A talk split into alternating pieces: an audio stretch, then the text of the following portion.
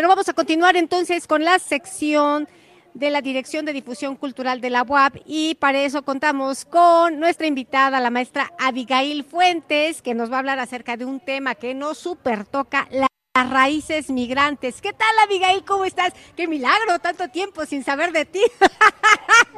Eso digo, eso digo. Qué gusto saludarte, saludar al auditorio que a través de la frecuencia universitaria y a través de la imagen de la televisión nos, pues nos sintonizan, el poder saludarte y estar también ahí presente contigo en la Facultad de Administración de Emoción con toda esa vida cultural de esa, esa eh, área a la que apreciamos y queremos muchísimo. Pues sí, justamente te, te cuento em, que tenemos aquí en la Dirección de Difusión Cultural un, un programa de vinculación eh, denominado Raíces Migrantes, en el que, eh, bueno, estamos construyendo eh, de la mano de una asociación, Unidos por Puebla, un programa de actividades para poder conformar, no sé si conformar sería la palabra, más bien sumarnos a esta reconstrucción del tejido social a través de la identidad eh, y esto lo vamos a ir logrando a través de todas estas actividades artísticas, culturales, académicas que la dirección está integrando y conformando. Eh, vamos a tener dentro de las actividades, eh, por supuesto, una muestra teatral, entre ellas, entre estas puestas en escena estará una muy importante que tú conoces muy bien, Puebla York, donde se retrata la vida del migrante la vida de todo, ese, eh, toda esa viaje que empiezan aquellos compatriotas que van en busca del sueño americano. Y bueno, pues vamos a, trabajar de la mano con ellos eh, para poder ir construyendo a través de la lengua, la alimentación, el textil, la danza, eh, todos estos todos estos sueños, ¿no? Y, que no se pierda esa raíz que al final es la que les hace volver a nuestro país.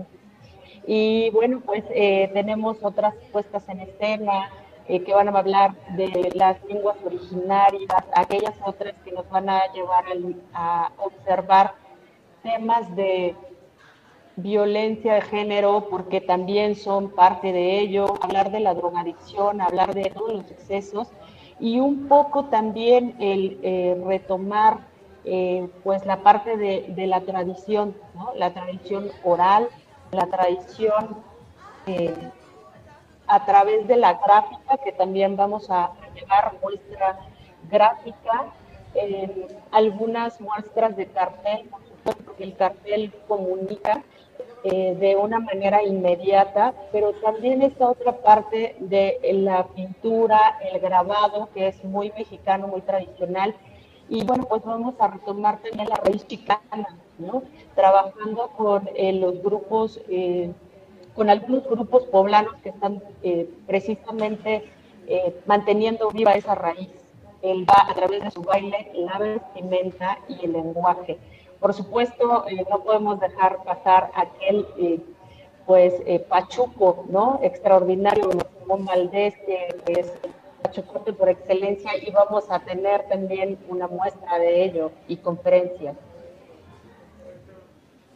Ahora que mencionas la figura del Pachuco, y que bueno, en el cine mexicano, en la época de oro, pues tenemos ahí muchas imágenes iconográficas de, del Pachuco, ¿no? Particularmente, pues Tintán.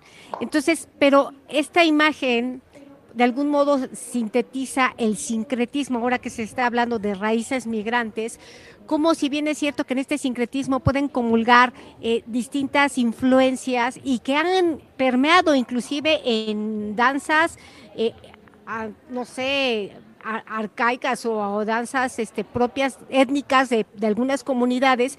No sé, estoy pensando, por ejemplo, en los huehues que pueden tener alguna vestimenta que remite a bailes que se hacen desde hace algunos o bastantes siglos, pero que pueden implementar cosas muy actuales. Eso tiene que ver con las migraciones, con el sincretismo Luego, bueno, se mencionó eh, esta obra de la prima de una amiga, Puebla York, ajá, eh, que nos habla de esta otra cultura, ¿sabes? Porque en Nueva York habría que considerar cuántos poblanos están gestando una nueva manera de comprender la raíz mexicana y de los que nacen del otro lado o los que están precisamente en este tránsito, ¿no? En esta migración.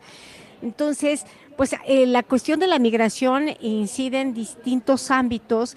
Entonces, ¿cómo es que se van a llevar a cabo estas indagaciones en nuestras raíces migrantes? Porque pues nosotros mismos somos producto de eso, ¿no? O sea, cuando vienen los españoles, o sea, son migrantes y toda esta transculturación que se ha dado, pues de alguna manera corre por nuestras venas, ¿no? Entonces, ¿cómo están articulando este concepto de raíces migrantes?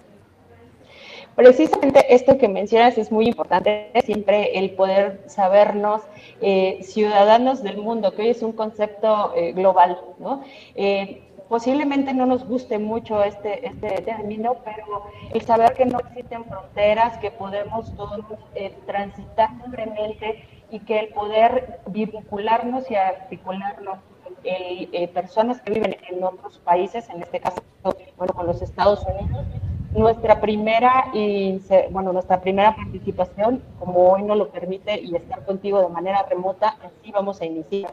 Eh, de manera remota, no dejando de lado la posibilidad de que las representaciones puedan asistir, acudir y llevarse a cabo de manera presencial y, en una convivencia con el propio pueblo que nos recibe, ¿no? Eh, en este caso alguna comunidad migrante.